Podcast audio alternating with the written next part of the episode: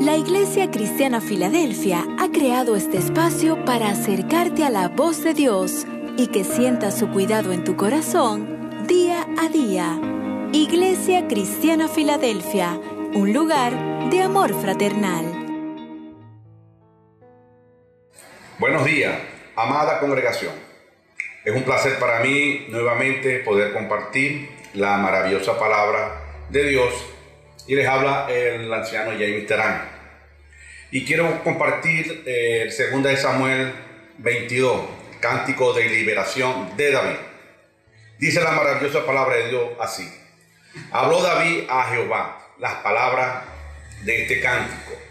El día que Jehová le había librado de la mano de todos sus enemigos y de la mano de Saúl. Y dijo, Jehová es mi roca y mi fortaleza, mi libertador Dios mío, fortaleza mía, en Él confiaré, mi escudo y el fuerte de mi salvación, mi alto refugio. Salvador mío, de violencia me libraste. Invocaré a Jehová, quien es digno de ser alabado, y seré salvo de mis enemigos. Hermano, en este tiempo de angustia, en este tiempo que nosotros hemos estado confinados, eh, muchas cosas nos han llegado a nuestra mente y a nuestro corazón. Y el enemigo es especialista para trabajar en la mente, en nuestra alma, aún en, nuestro cuerpo, para poner cosas que van en contra de lo que el Señor ha establecido y lo que ha hecho y seguirá haciendo con cada uno de nosotros. Como lo hizo con David, lo va a hacer contigo, lo va a hacer conmigo. Porque él dijo, Jehová es mi roca y mi fortaleza ese es el principio de nuestra, de, nuestra visión, de lo que hemos creído.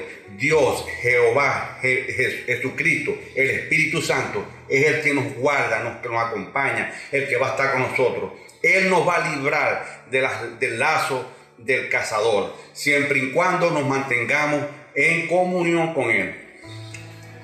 Lo otro es que dijo, Dios, Dios mío, fortaleza mía. Tenemos que fortalecernos en su palabra, fortalecernos en sus promesas y en Él confiaré. Y confiar lo que Dios ha dicho de ti y de mí. Y lo que ha dicho para, este, para esta iglesia, las cosas maravillosas que va a hacer. Él es mi escudo. Su palabra tiene que ser nuestro escudo. Él es fuerte, el fuerte de mi salvación. No hay otra cosa, no hay papá, no hay mamá, no hay, no hay gobierno, no hay nadie en que nosotros podamos ir a buscar un refugio que no sea en nuestro Señor, el actor, autor y consumador de la gracia, el que venció en la cruz y nos ha dado la victoria. ¿Por qué? Porque Él es mi alto refugio. Allí, debajo de sus alas, es donde nosotros tenemos que refugiarnos, debajo de su palabra, debajo de su promesa, es donde nosotros tenemos que ir confiadamente a Él. ¿Por qué? Porque Él es nuestro Salvador. Salvador mío, dijo David, David. De violencia me has librado. Él nos guarda de cualquier... ¿Cuántas veces nos habrá librado el Señor de cosas que no nos hemos dado cuenta? Pero sé que más de una vez hemos visto la mano del Señor en nuestras vidas.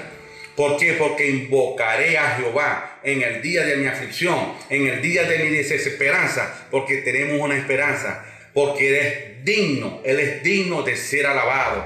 Cada mañana, cada momento, todo el día alabemos al Señor con nuestra boca, nuestro espíritu, nuestro pensamiento. Y continúa el, el, versículo diciendo, y seré salvo de mis enemigos.